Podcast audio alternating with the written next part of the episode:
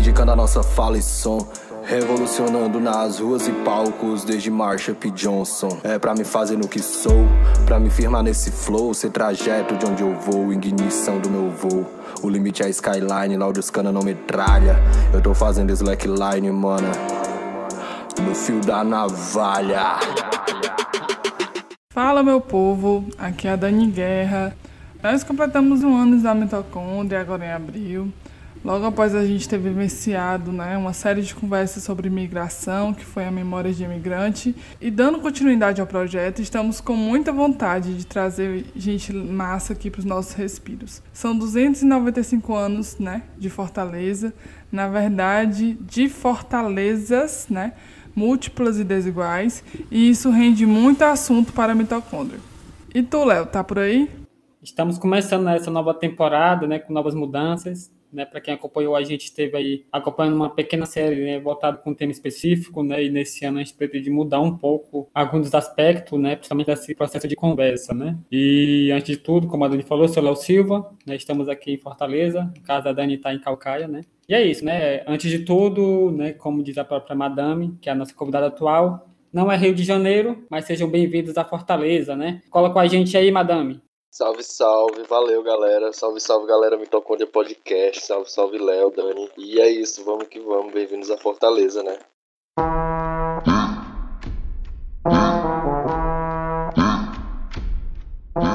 Lá na pequena célula, respira a mitocôndria. Sem ela, não há energia para os menores devaneios. Respirar é preciso.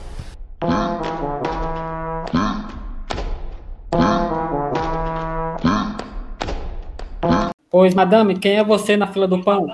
Então, Léo, rap é MC, né? Eu tô desenvolvendo aí já desde 2017, quando eu assumi esse vulgo dentro dos movimentos Sarau. Foi quando eu comecei a transitar mais pro rap mesmo. Na fila do pão, na fila do pão, quem sou eu? Eu sou o, o sonhozinho da, da prateleira. Adoro o sonho. Agora, em junho de 2020, né? Você lançou o EP Fio na Navalha, né? E aí eu queria Assim, pensando a cidade de Fortaleza, né, que é um, é um, na verdade, a grande Fortaleza, que é uma região metropolitana, né, um dos maiores índices de desigualdade do mundo, né, sendo uma das cinco cidades mais desiguais, né, é, do Brasil. O que, é que você quer dizer com estar no fio da navalha nesta Fortaleza tão desigual? Então, né, Dani? Sim, é, primeiro foi, foi em junho de 2020, nós lançamos ele. A produção foi da Game Lab Studios, estar no fio da navalha sempre esse de a gente estar tá na borda, no, no 8-8, sabe? Ou sempre muito ligado, ou num período de. A palavra não é nem descanso, mas ou você tá parado demais ou num movimento muito grande. E isso é fluxo dessa grande cidade, da grande fortaleza, né, pra gente. Todos os dias tem que caminhar e se enrolar pelo meio dessa capital. É, aproveitar, madame, é, um pouco desse gancho, né? Estava lendo um pouco sobre algumas matérias, né, que saiu sobre o seu CD, né, e tal é, em uma delas você fala que a gente está se redesenhando, né? O que é que, o que, é que seria, né, estar se redesenhando, né, desse processo, né? Nessa de se redesenhar, é bem a de, de um momento de ebulição que a gente está passando, se olhando para todo o cenário, assim, no âmbito maior, na cidade, do quanto cada vez mais a gente tem se buscado como referência, fortalecido, um no corre do outro, e essa é uma forma de se redesenhar. O melhor compreensão, uma melhor compreensão do nosso cotidiano faz a gente ter uma melhor visão dele. Cada vez mais a galera tem tido essa noção das referências que saem daqui, quão é importante, o peso que tem a produção, a colagem, em tudo, em tudo, na fotografia. E a galera da periferia tá cada vez, principalmente, né?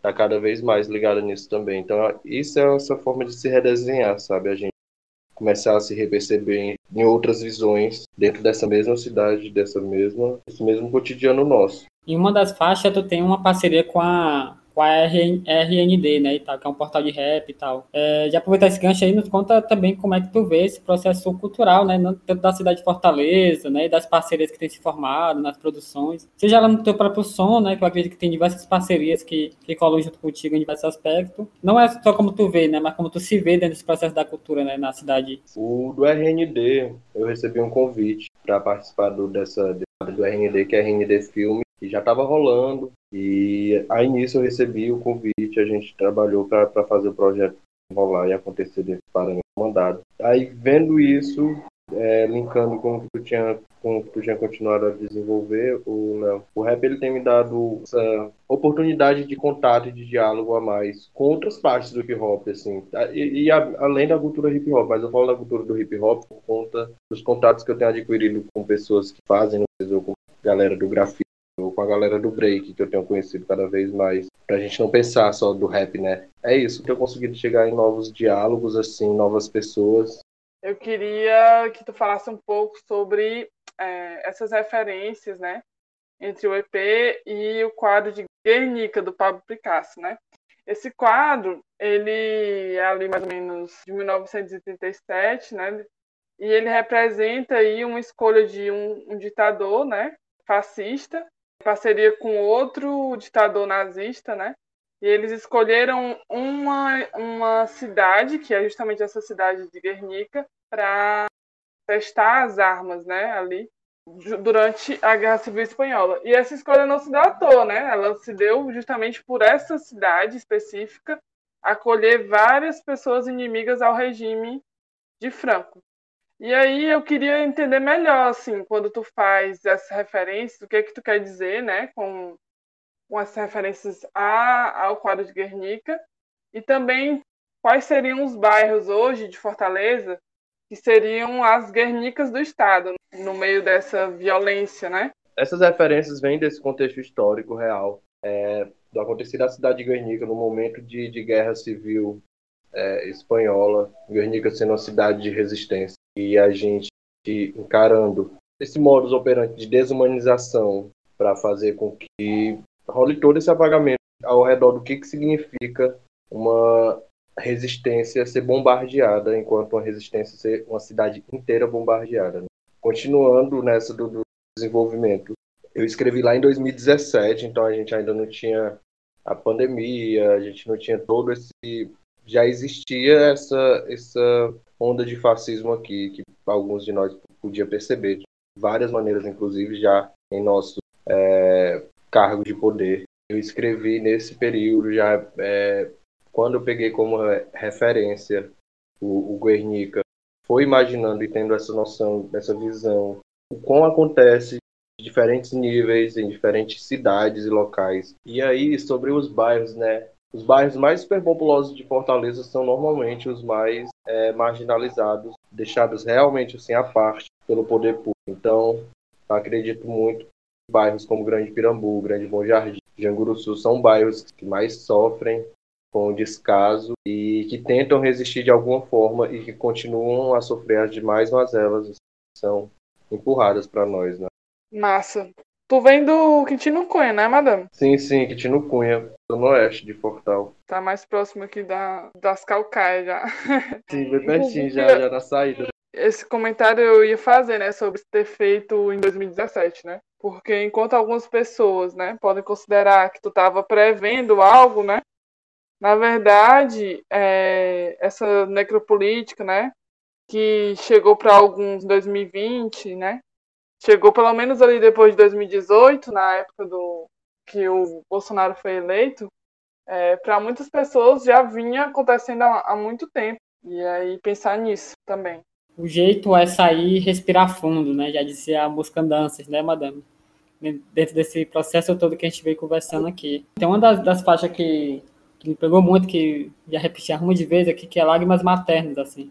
Tem como tu contar pra gente um pouco do processo de escrita dela, assim, como é que como é que tu vê essa própria faixa, né, assim? Lágrimas Maternas. Lágrimas Maternas foi uma das primeiras faixas que eu pensei, assim, quando eu consegui juntar toda a referência que eu queria colocar no EP, a forma como eu queria fazer, ela foi uma das primeiras faixas que eu tive a ideia que tinha que participar, que tinha que estar dentro do EP, mas foi uma das últimas a serem compostas. Na verdade, ela foi a última a ser composta. Né? Lágrimas Maternas é um diálogo ali, ela mais do que todos ali no EP, a gente tem a parte do interlúdio que eu faço aquela poesia, né? Mas ali, a maior chama, chamada ali para o diálogo é lágrimas maternas. Essa questão de o quanto o nossa, a nossa rotina externa, o nosso cotidiano influencia totalmente nas nossas relações familiares e o quanto a gente vai amadurecendo ou esfriando, dependendo do sentimento ou da situação, alguns deles. E aprendendo a lidar com isso, levar de uma forma essa chamada, esse diálogo, expor uma situação que gera várias outras situações na rua ou em casa.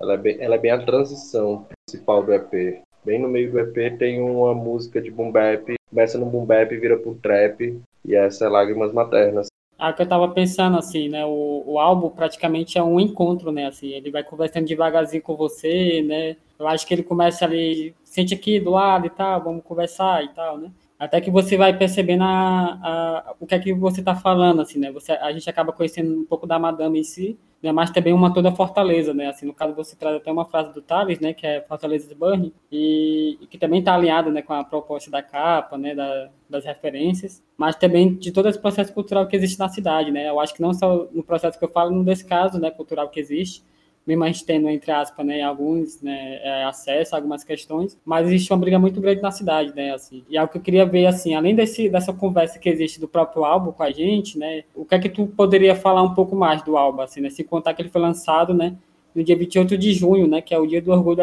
LGBTQI+, né.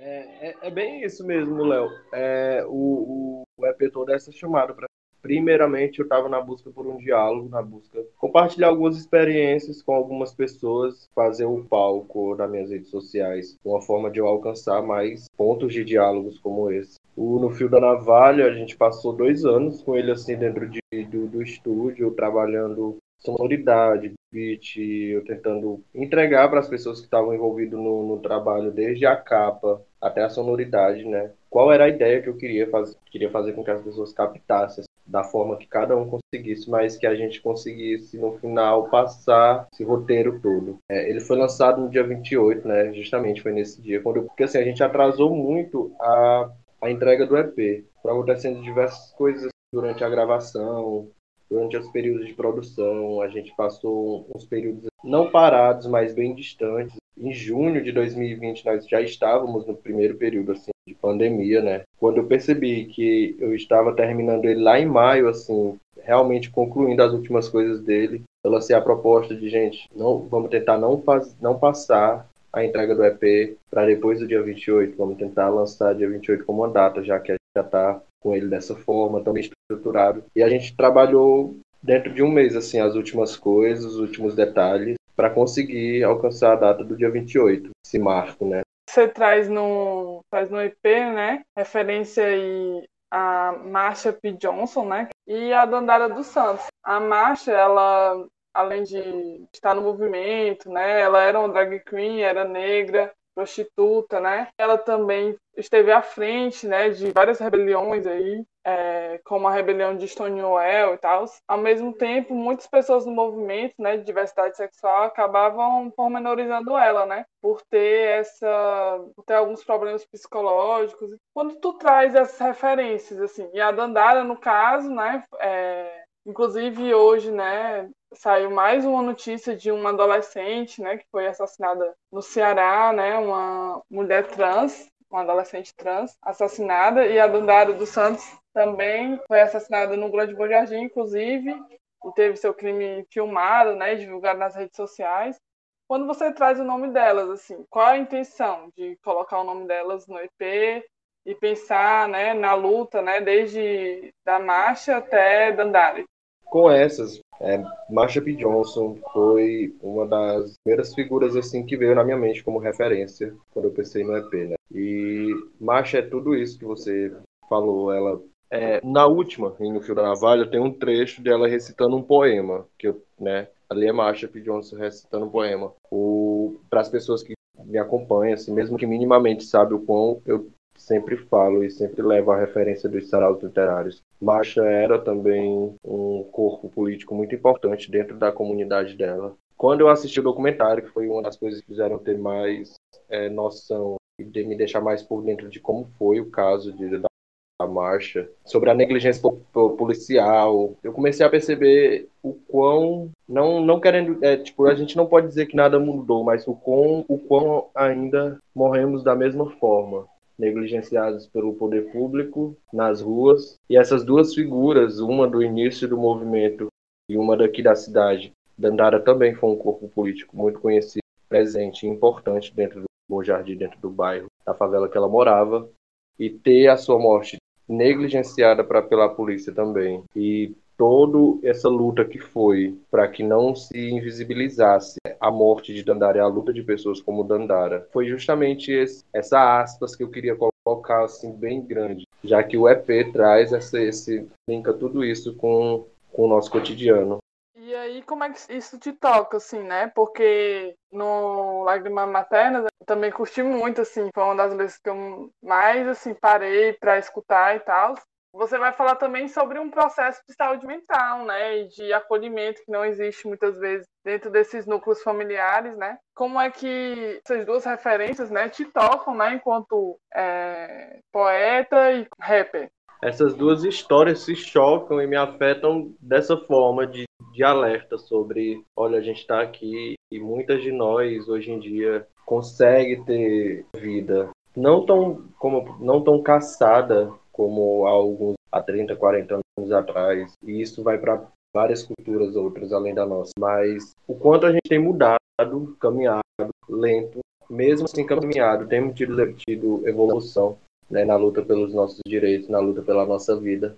Mas quando a gente ainda tem que estar alerta, porque o que vive ao nosso redor, o que gere todo esse sistema, o, o que se chama de poder, se coloca assim de nós, ainda age da mesma forma. E é essa que, que dá quase a ilusão de que nada ainda mudou. É dessa forma que se choca, me faz ficar alerta para isso. Na mente, muita humildade, na bolsa nenhum tem mais sigo. Sempre acreditando na força que me mantém. Não nego minha vaidade, atire se você não tem. Só não vem julgar o que é certo com certo Que te convém, eu tô certo, pelo certo e errado será. Cobrado também tem vários desacreditando da força que elas têm. Não subestime a vontade, a capacidade que nós tem. Que sexo, nem identidade dirá. Talento de ninguém, passei muito tempo trancado, calado Um Zé ninguém, mas nunca esqueci da estrada das voltas que o mundo tem. Como é fazer rap em Fortaleza, né? E ser uma mano, alguém já se incomodou? Tu já sofreu algum tipo de dificuldade inicial? Alguns problemas que, que a gente passa, essa questão de é inevitável você trabalhar com tantos caras dentro do estúdio que um faz, cada um desempenha seu papel e você sendo um ser ali dentro, não se que não se vê num gênero masculino, que não é enxergado no gênero feminino. O processo de visibilização é bem mais, bem mais sutil, assim, você quase que não percebe porque está todo mundo conversando e te tratando como você quer ser tratada, mas ainda assim tem algo que te impede de, de, de, como, de caminhar como as pessoas que estão ali, os caras que estão ali caminhando. Essa invisibilização dentro do movimento, tanto para mim quanto para as minas, para mim enquanto LGBTQIA+, né, porque qualquer uma de nós ou um de nós que entrar vai passar por essas mesmas coisas. As minas já estão no movimento há um tempo a mais e ainda passam bastante coisas em relação à invisibilização, mas até então é isso.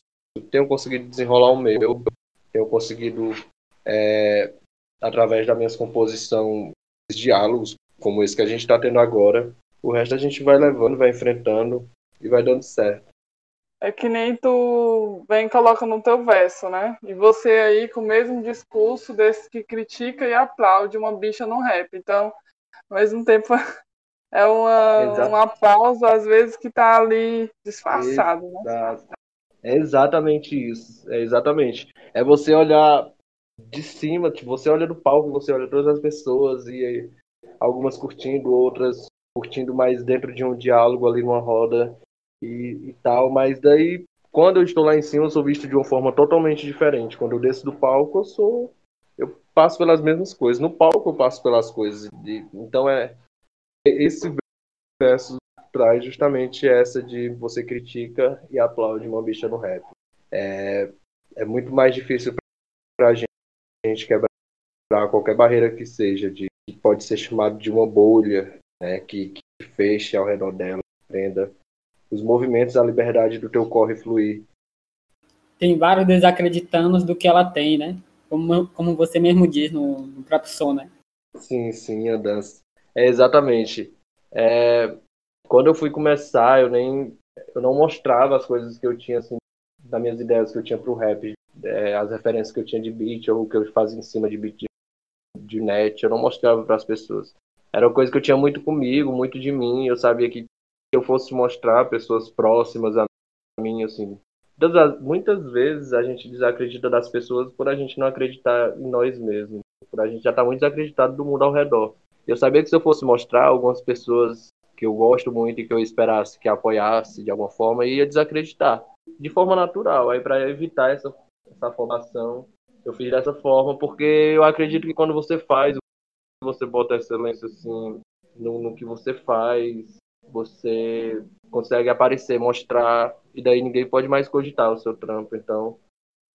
Né, na cidade, uma vez estava em um diálogo e a pessoa falou mesmo assim, no sentido, pô, às vezes nós temos tantas ideias, tantas ideias mesmo assim, só que às vezes não consegue levar para frente porque e nem às vezes um sentido de apoio, assim, né, de incentivo mesmo, assim, da pessoa chegar, aí, a ideia é massa, vai, se lança, né, e tal.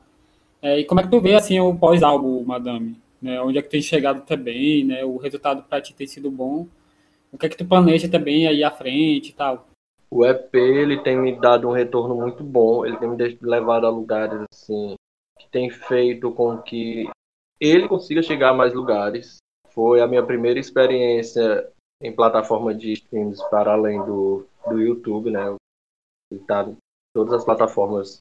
Então, tudo que eu fui conseguindo de experiência na, na, na construção do EP e na distribuição mudou a minha visão assim dos trampos.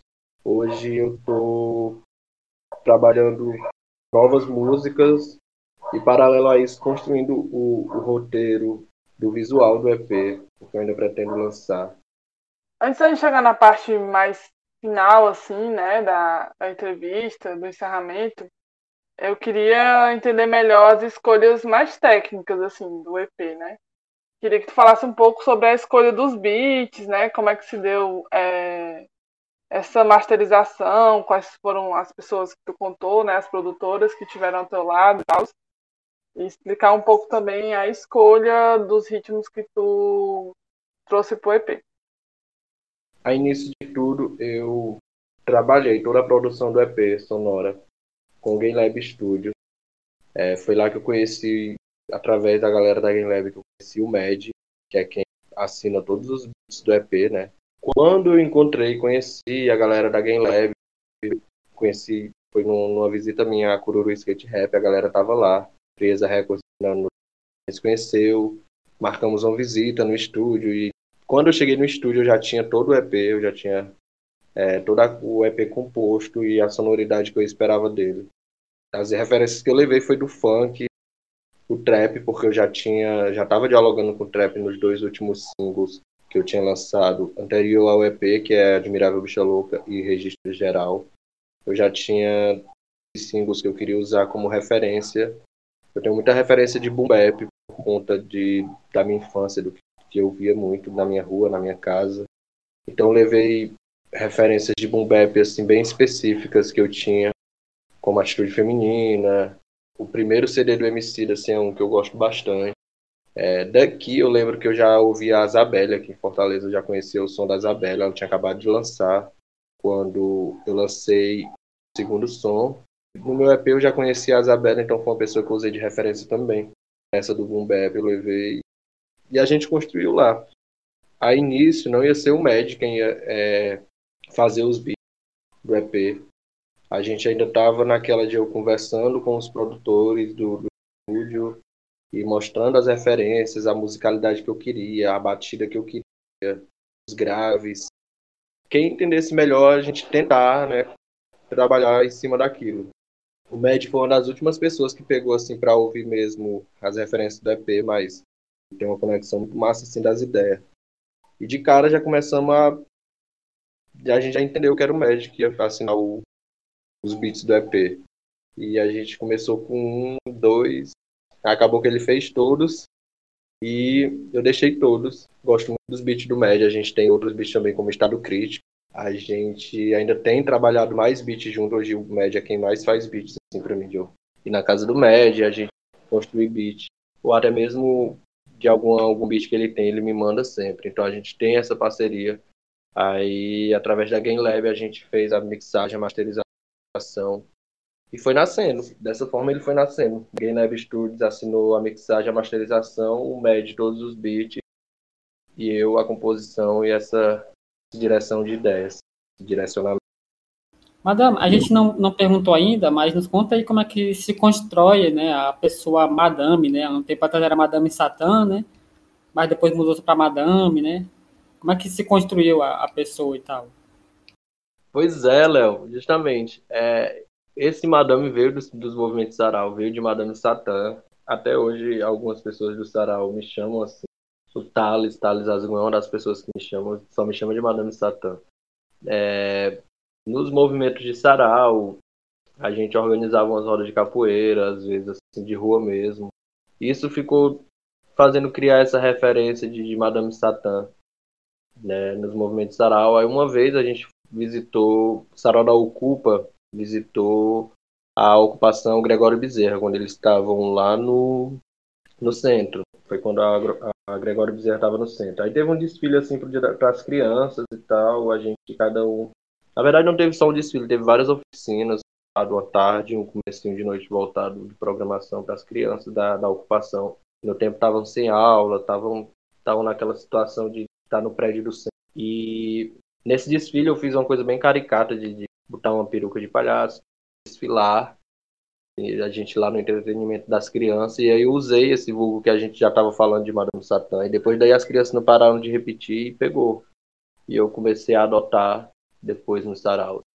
E levei até para Admirável Bicha Louca, que quando eu lancei, eu lancei como Madame Satã, com Madame contraído, né? Mas dificultava muito. É, além de eu não eu não, não tinha pretensão de continuar levando pro, pro meu trampo o Madame Satã, por já existir a imagem de Madame Satã. E isso, por questões de distribuição, também atrapalhava muito. Era muito difícil de me achar em qualquer das plataformas, mesmo no YouTube. E daí eu deixei só Madame e separei para criar esse potinho que hoje é Madame, que eu vou colocando é, as coisas que eu vou querendo ser, que eu vou querendo fazer. Pô, que massa. Eu fico pensando assim, né? Eu acredito que não só eu, mas muitas pessoas pensavam que era referente ao filme, né, e tal. É, do filme, eu já conhecia também o filme, eu já, eu, é, já conhecia o filme, é, já pratiquei capoeira por um bom tempo, foi disso, através das rodas de capoeira que rolavam no sarau.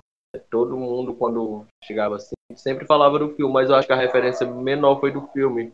Porque quando realmente linkaram com isso, foi no desfile e foi porque as crianças fizeram pegar, fez pegar mesmo assim, de elas ficarem repetindo direto. E até hoje algumas que já cresceram, quando me veem que eu vou em alguma dessas ocupações da Gregório, é, ainda me chamam de Madame Satã. Ainda lembro. Nós vemos hoje uma geração assim de artistas na cidade, né? Multilinguagem, na verdade, não apenas na música, não apenas no rap. Que esses, essa nova geração ela está trazendo vários questionamentos, né? Não apenas sobre periferia, sobre capitalismo, mas também muito sobre essa questão de gênero e sexualidade, né? E também sobre pautas étnico-raciais. Assim.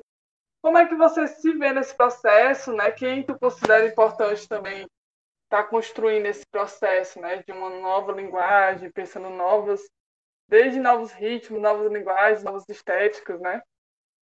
Nessa das multilinguagens, nossa, a gente pode citar muitas pessoas, é, mas pegando assim bem do de uma coisa mais geral, pessoas que eu inclusive tenho como referência, assim, que eu vejo tentar redesenhar toda essa, essa estrutura. É a Mumu, né? A Mumu é um. Também, ela, a Mumu, inclusive, também tem um EP de rap. Vem conseguindo, através dela mesma, assim, é, mostrar a força que ela tem, seja só na voz, cantando mesmo, seja dentro do rap, na composição, na rima, em tudo que a Mumu faz. A Mumu é bem esse, esse exemplo de, de multi-artista. Matheus fazendo rock também é um nome muito forte. Mumu, Matheus fazendo rock, Luísa Nobel, Blackout Art.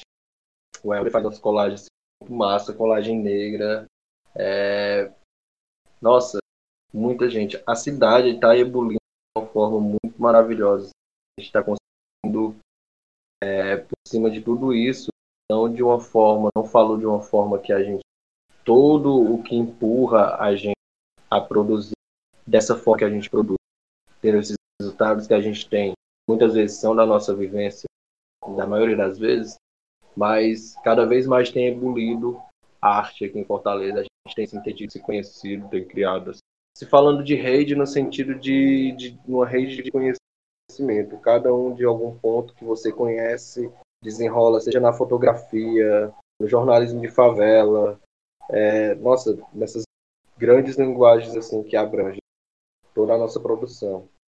E, é, e até continuando assim, me arrisco é que Galo também é uma pessoa que, apesar de a gente já conhecer de um tempo, o Galo com essa mixtape veterano dele é uma que a gente pode falar de inovação de linguagem aqui na cidade, que chegou com uma referência muito, muito local pra gente. O mixtape do Galo, não nem nessa, nesse momento, nem se falando de mim, de uma opinião mais pessoal, mas pelo que eu vejo, eu chego na barra, assim, tipo, no pôr do sol, eu vejo alguém com, com celular na caixinha ouvindo o Galo e consegue dialogar muito com essa juventude que está evolu evoluindo também, então é isso.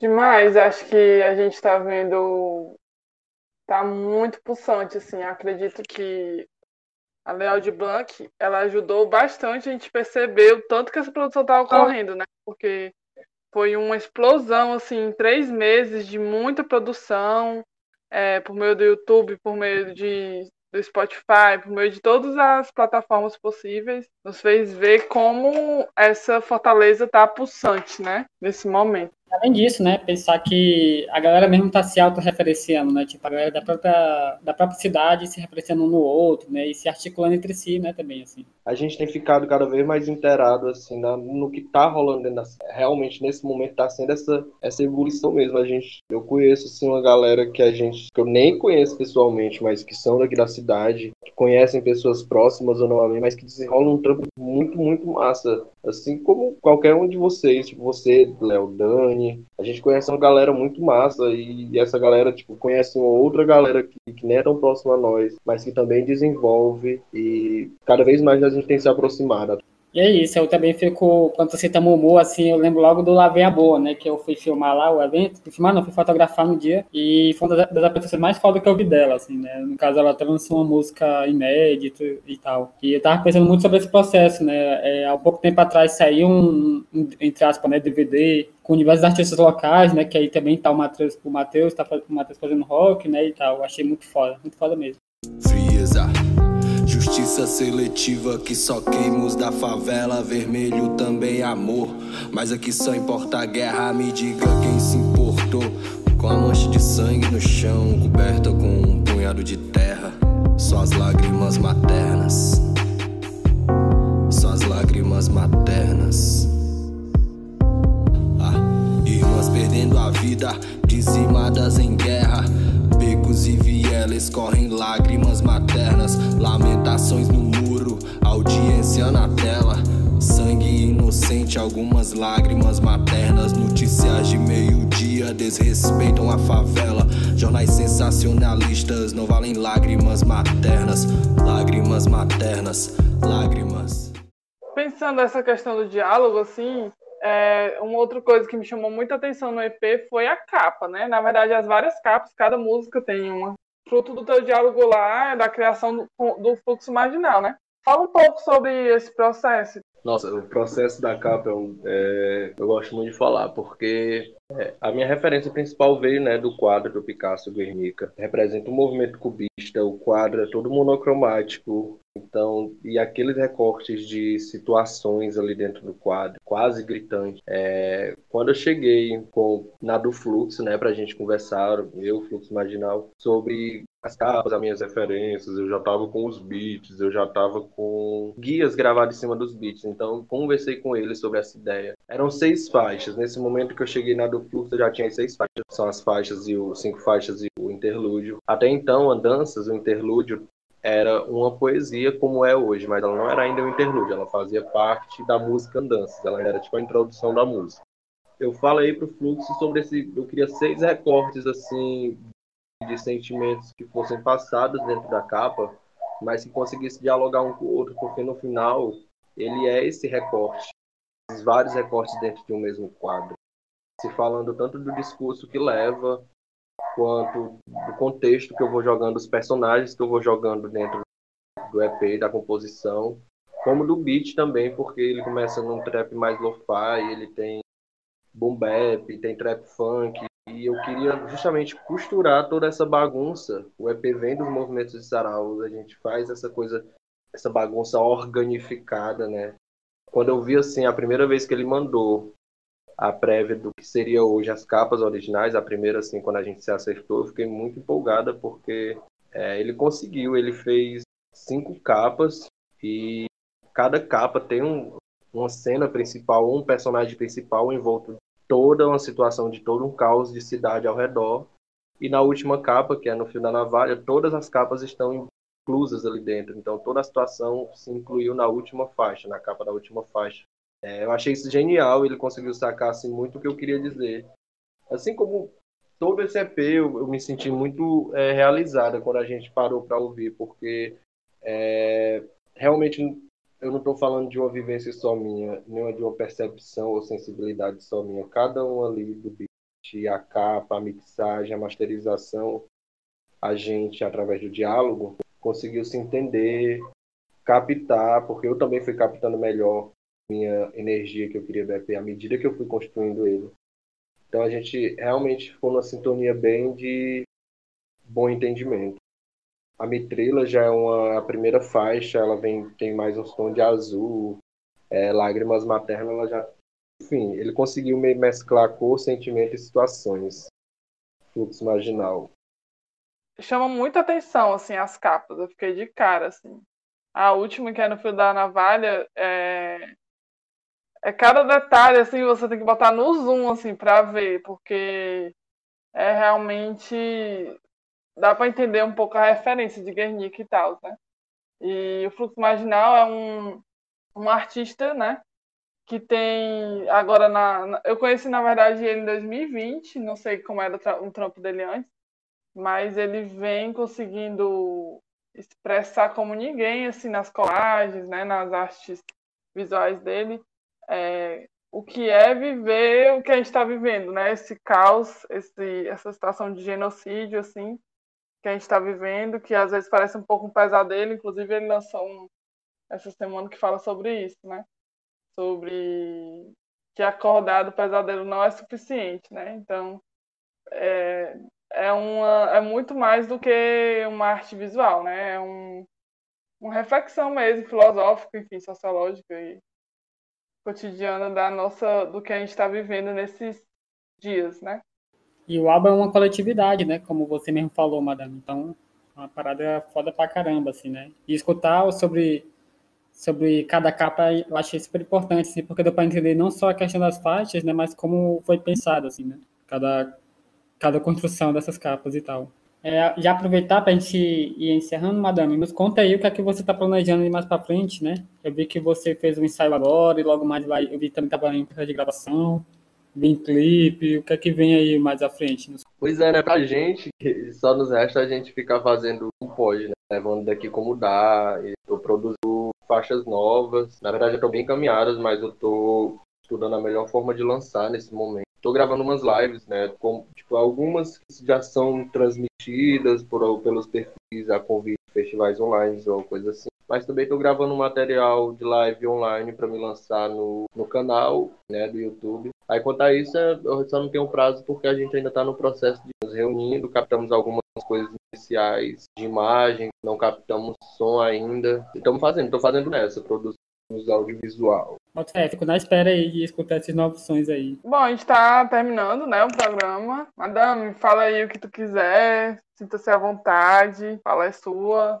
É, chama a galera aí para assistir o que for, para seguir no Instagram. E agradecer demais, agradecer demais o convite de vocês, Dani, Léo, Mitocôndria Podcast. Convidar vocês para me ouvirem. Ouçam o EP no Fio da Navalha, em todas as plataformas digitais. Me sigam lá no Insta, arroba só Madame mesmo. E agradecer demais a todo mundo envolvido no processo de construção do meu EP, Fluxo Marginal, Lab Studios. É, a oportunidade do diálogo sempre, aqui mais uma vez, a todo mundo está ouvindo. Cada vez mais a galera se ligue, conecte aqui na, no Mitocôndria Podcast. É isso, gente. Valeu, valeu. É, sou muito grata aí ter escutado a Madame hoje também. Poder conversar, na verdade, né? A gente sempre se encontra em algum canto na cidade, vez ou outra, né? Ou vez ou outra perdida, né? Mas nunca para realmente para conversar e acho que a mitocôndria é um, entre aspas, né? Esse respiro, né? Que a gente tem buscado. Mas sem contar que também, né? Atualmente a gente escutou alguns né, feedbacks sobre o podcast e tal. E a gente também está tentando remodular os seus métodos, né? Assim, é, sair um pouco do, do processo de ser uma entrevista direta, né? E puxar uma ideia mais de uma conversa mesmo. E, mas é isso, né? Ficamos agradecidos sido madame, muito bom te escutar, escutar sobre o seu processo. Sabe que você é uma grande referência,